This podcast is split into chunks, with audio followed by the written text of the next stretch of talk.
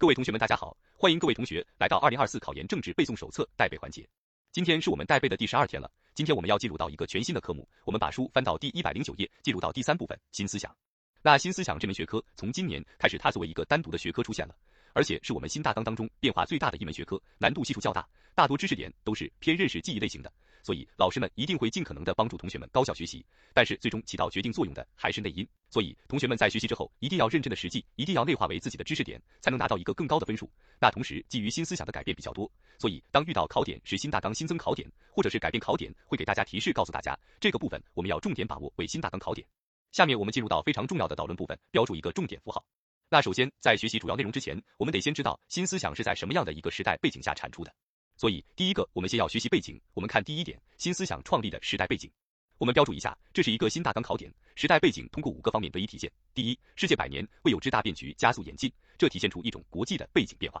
第二，中华民族伟大复兴进入关键时期，体现出国内的背景变化；第三，中国式现代化全面推进拓展；第四，科学社会主义在二十一世纪的中国焕发新的蓬勃生机；第五，中国共产党自我革命开辟新的境界。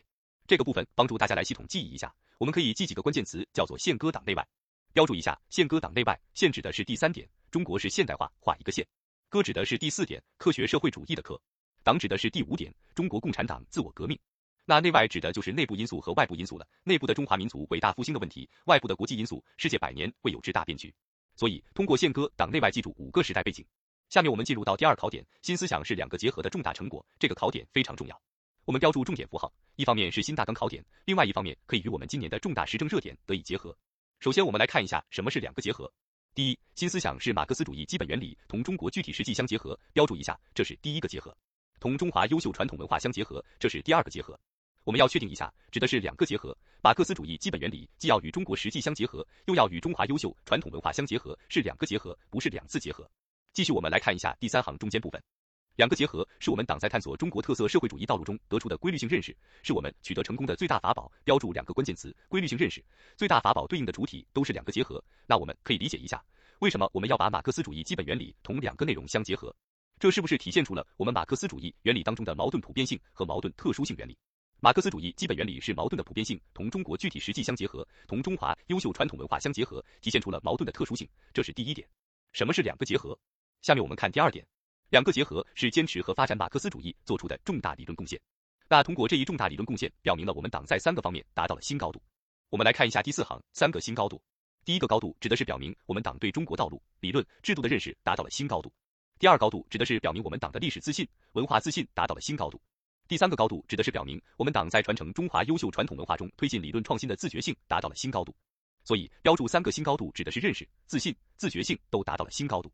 那接下来的第三点和第四点分别对应出了两个结合的内容。第三点对应的是第一个结合，指的是新思想坚持把马克思主义基本原理同中国具体实际相结合，是最现实、最鲜活的中国化、时代化的马克思主义。那我们可以理解一下，为什么一定要把马克思主义同中国具体实际相结合？我们要知道，马克思主义它是一个行动指南，是用来解决问题的。那现在我们要解决中国的问题，那么当然了，我们一定要把马克思主义同中国实际和时代特征结合起来，这样呢，我们才可以做出符合中国实际时代要求的正确回答。所以，我们称之为这是最现实、最鲜活的中国化、时代化的马克思主义。那继续我们来看第四点，指的是第二个结合，新思想坚持把马克思主义基本原理同中华优秀传统文化相结合，不断夯实马克思主义中国化、时代化的历史基础和群众基础。那我们可以理解一下，当我们做到了第二个结合，将马克思主义基本原理同中华优秀传统文化相结合，就意味着我们将马克思主义思想的精髓与中华优秀传统文化的精华贯通起来了，也同中国人民的观念贯通起来了。这样才能够将马克思主义更深地扎根于中国的土地之上，扎根于人民的心中，也体现出了我们一种人民群众史观还有历史思维能力。那刚才跟大家说到，两个结合是我们今年非常重要的时政热点话题。那关于这个时热点，指的是二零二三年六月份开的一次会议——文化传承发展座谈会。在这次会议当中，我们深入探讨了两个结合的关系以及重大意义。所以大家看到点播部分就来自于我们这个热点话题，叫做文化传承发展座谈会的原文内容。我们来看一下点播的圈一，是来自于原文，体现出两个结合的重大意义。标注一下两个结合的重大意义。我们来对应一下考点内容，历史正反两面的经验表明，两个结合是我们取得成功的最大法宝。第一，结合的前提是彼此契合。马克思主义和中华优秀传统文化来源不同，但是彼此画起来存在高度的契合性。第二，结合的结果是相互成就，让马克思主义成为中国的，通过第一个结合得以体现；中华优秀传统文化成为现代的，通过第二个结合得以体现；让经由结合而形成的新文化成为中国式现代化的文化形态。第三，结合筑牢了道路根基，拓展了中国特色社会主义道路的文化根基。中国式现代化赋予中华文明以现代力量，中华文明赋予中国式现代化以深厚底蕴。第四，结合打开了创新空间，让我们掌握了思想和文化主动。第二个结合是又一次思想解放，让我们能够在更广阔的文化空间中，充分运用中华优秀传统文化的资源宝库，探索面向未来的理论和制度创新。第五结合巩固了文化主体性。那其中第四点，我们对于第二个结合的表述是又一次思想解放运动。我们可以了解一下为什么称之为又呢？主要指的是第一个结合是由毛泽东提出的，然后我们的领导人根据理论创新经验，在强调坚持第一个结合的基础上，明确提出了还要把马克思主义基本原理同中华优秀传统文化相结合的重大命题。所以你看，第二个结合是又一次思想解放。那一提到思想解放呢，我相信很多同学们开始在脑海当中迸发出相应的考点了。来给大家总结一下，哪些会议或者哪些运动体现出了相应的思想解放内容？那我们统一总结一下。其中，辛亥革命推动了中国人民的思想解放；五四运动以前的新文化运动，在中国社会上掀起了一股思想解放的潮流；延安整风运动是一次深刻的马克思主义思想教育运动，也是一场思想解放运动；真理标准大讨论是一场深刻而广泛的马克思主义思想解放运动。那当然还有我们的第二个结合，是又一次思想解放。我们再来看一下圈二，这里面我们重点把握关键词对应，两个结合是推进马克思主义中国化时代化的根本途径。标注一下，两个结合是根本途径。马克思主义中国化时代化这个重大命题本身就决定，我们绝不能抛弃马克思主义这个魂脉。标注一下，马克思主义是魂脉，绝不能抛弃中华优秀传统文化这个根脉。标注一下，中华优秀传统文化是根脉，坚守好这个魂和根是理论创新的基础和前提，也就意味着马克思主义和中华优秀传统文化是我们理论创新的基础和前提。继续，我们来看一下圈三这个部分，我们简单了解一下重点，再告诉大家，马克思主义与中华优秀传统文化，它们二者是具有高度的契合性的。所以，通过相互契合举例，体现出它们二者是可以相互融合、相互契合的。以上是我们非常重要的两个结合的相应考点。下面我们进入到第三点一百一十一页最下面，新思想是完整的科学体系。这个考点也是新大纲考点，但是我们重点把握关键词对应即可。一、科学回答的重大时代课题，主要指的是我们的新思想回答了一个什么样的问题？围绕着三个主体而展开：一、新时代坚持和发展什么样的中国特色社会主义？怎样坚持和发展中国特色社会主义？二、坚持什么样的社会主义现代化强国？怎样建设社会主义现代化强国？三、建设什么样的长期执政的马克思主义政党？怎样建设长期执政的马克思主义政党？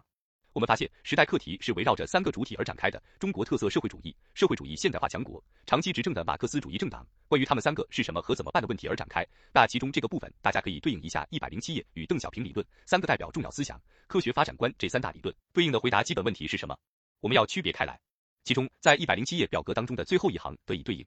那么一百一十一页接下来的第二点和第三点主要内容，世界观和方法论这两部分组成了整个完整的科学体系。我们来标注一下，第二点主要内容有十个明确，十四个坚持，十三个方面成就。那其中这个部分给大家标注一下，三点分别对应的地位是什么样的？我们可以来记一下笔记了，然后顺便放慢一下速度。第一个十个明确，集中体现了这一思想体系的主要观点和基本精神。标注是主要观点和基本精神构成了这一思想体系的四梁八柱，发挥着统摄作用。标注一下，其具有统摄作用。第二个十四个坚持构成了新时代坚持和发展中国特色社会主义的基本方略，标注一下基本方略。最后一个十三个方面成就，指的是对新时代伟大实践进行了科学总结，标注一下科学总结，并且全景式的展现了新思想的理论与实践成果，全景式的展示了理论与实践成果。那继续我们来看第三点，世界观和方法论指的是六个必须坚持，分别是必须坚持人民至上，必须坚持自信自立，必须坚持守正创新，必须坚持问题导向，必须坚持系统观念，必须坚持胸怀天下。也给大家记一个小顺口溜，帮大家记一下。我们可以记十二个大字：人民创新问题，胸怀系统自信。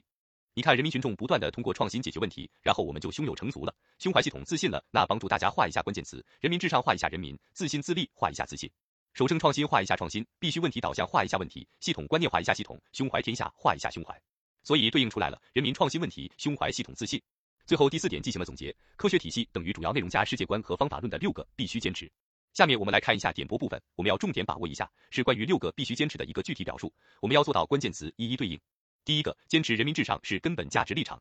我们要知道，我们马克思主义也好，我们中国特色主义也好，立场就是人民群众，所以人民至上是政治立场问题，体现了历史唯物主义群众史观的观点，人民群众创造历史。第二个，坚持自信自立是内在精神特质，标注一下，自信自立是种精神体现，所以是精神特质，体现了客观规律性和主观能动性的有机结合。同时再看，贯穿党的百年奋斗的一个基本点就是中国的问题，必须从中国的基本国情出发，由中国人自己来解答。那第三点，守正创新是鲜明的理论品格，标注一下，守正创新是品格，体现了变与不变、继承与发展的内在联系。那帮助大家简单理解一下，为什么叫做变与不变？那其中守正体现的是不变，因为守正是本源，是根基，是前提，为创新在不断的立魂、立本、立根，所以守正是不变的。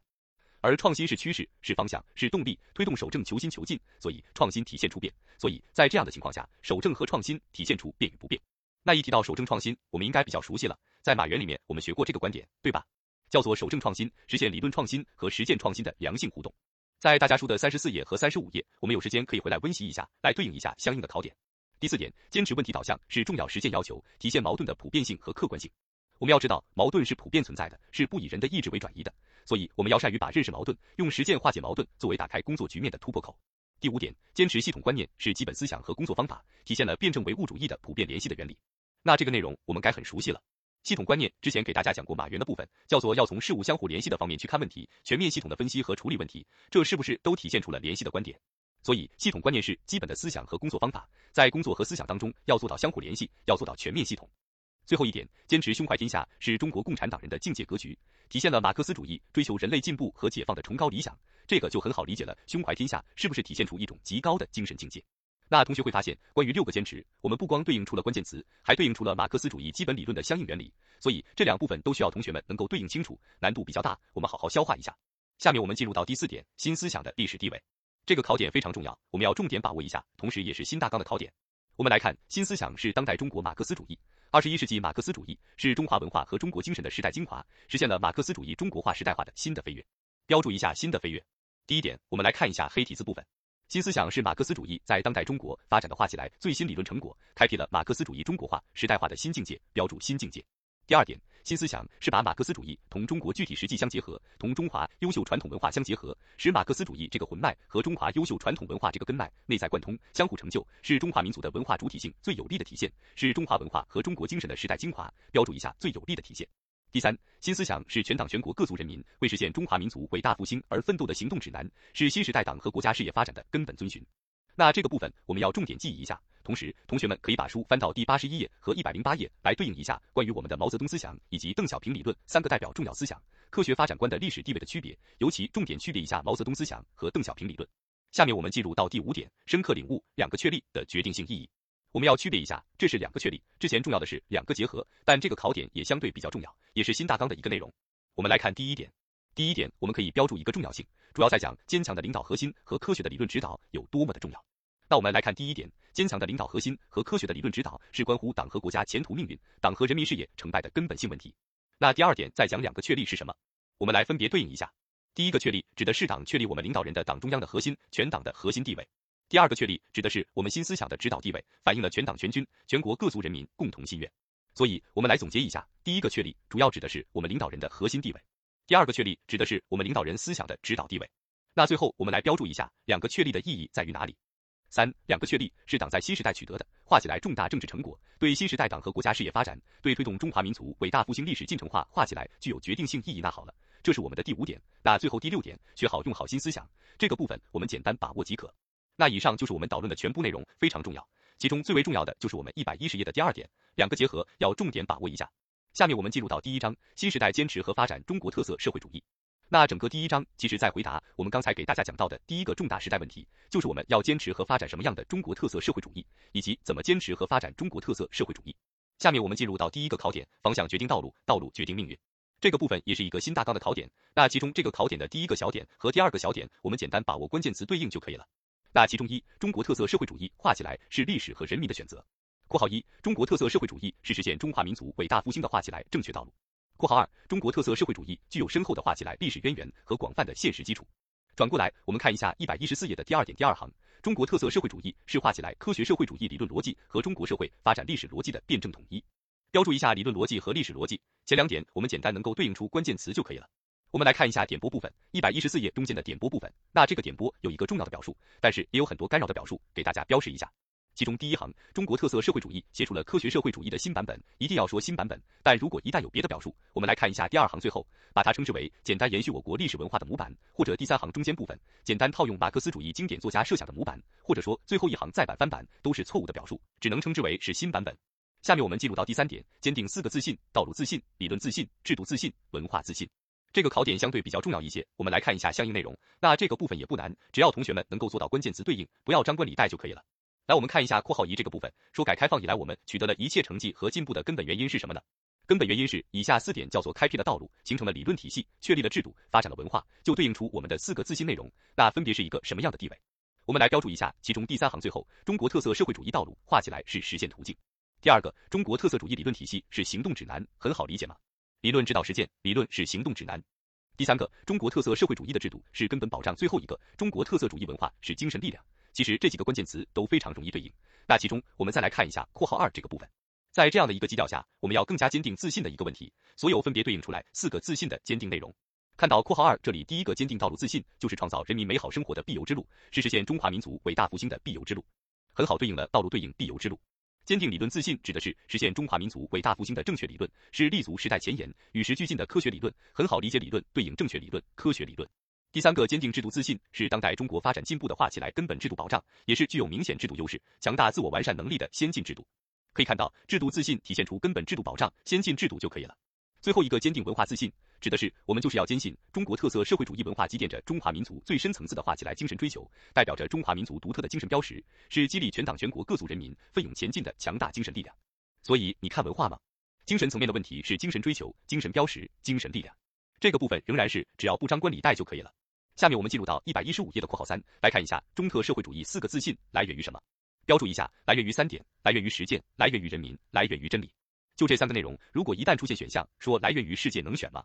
要知道，这是我们中特自己的自信，对吧？所以跟世界层面是没有关系的，不能称之为来源世界，只能是实践、人民和真理。最后，我们来看一下括号四这个部分：坚定中国特色社会主义道路自信、理论自信、制度自信。画起来说到底要坚定文化自信。我们要知道，关于文化自信，我们是这样表述的。文化自信是更基础、更广泛、更深厚的自信，是一个国家、一个民族发展中最基本、最深沉、最持久的力量了。你看它都是更、最的了。当然，归根到底来源于坚定的文化自信。下面我们进入到第二点，中国特色社会主义进入新时代。我们标注一下，我们在二零一二年就进入到新时代了。那其中第一点，给大家画两个关键词对应，指的是一中国特色社会主义新时代，画起来是我国发展的新的历史方位。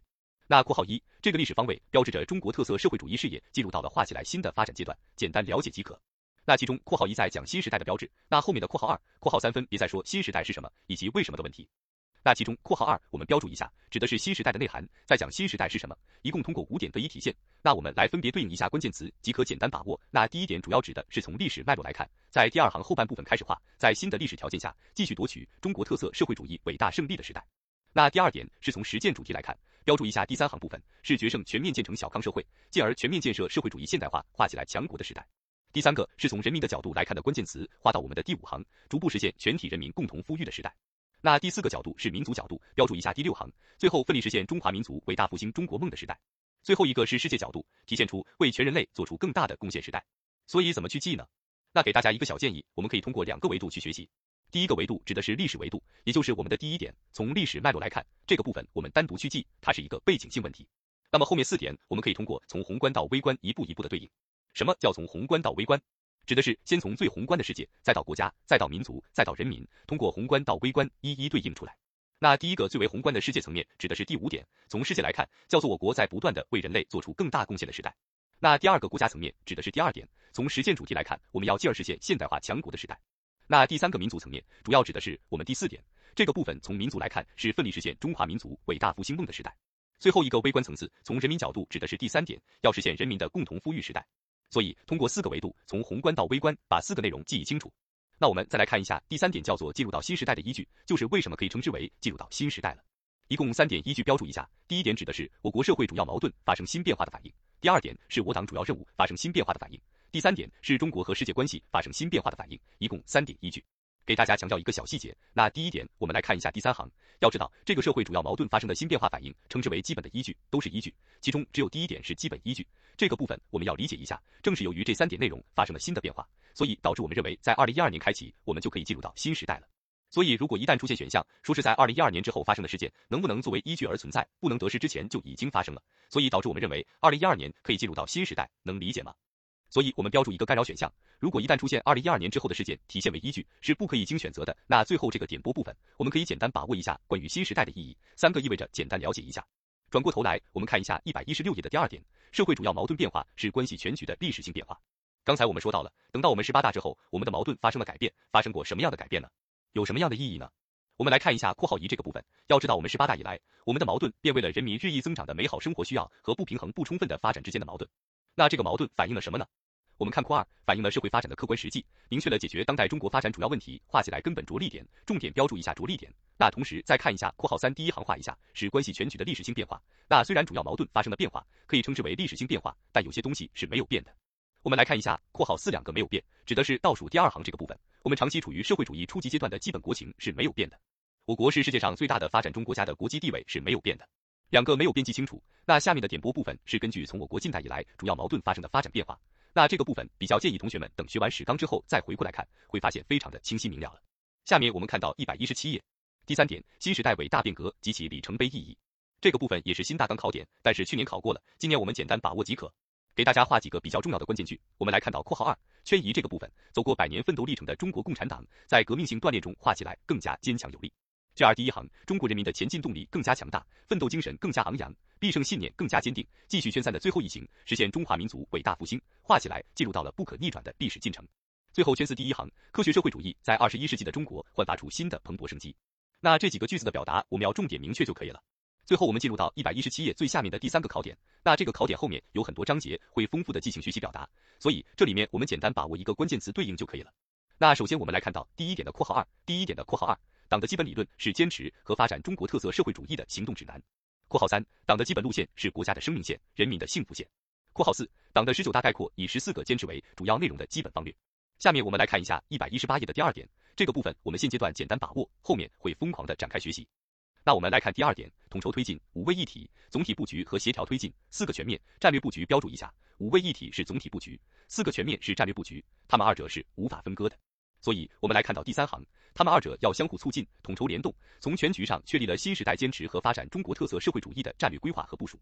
那关于四个全面的关系，给大家划分一下。我们来看到倒数第四行这个部分，全面建设社会主义现代化国家，第一个全面是战略目标，标注一下战略目标。那怎么才能够实现这个战略目标呢？我们有三个战略举措吗？所以后三个全面主要指的是我们要紧紧的扭住全面深化改革、全面依法治国、全面从严治党三个战略举措不放松。最后，我们看到第三点，推动中特社会主义不断的开拓前进。当然了，我们是永无止境的发展，所以我们来看到黑体字部分，我们必须随着时代实践科学的发展，不断的探索前进就可以了。这是我们今天新思想的全部内容。对于大家来讲，应该都是比较陌生的，而且会比较疲惫。但如果说你觉得很累了，就关上灯休息一会儿，千万不要责怪自己，你努力到现在已经很棒了。等我们休息好了再开始就可以了。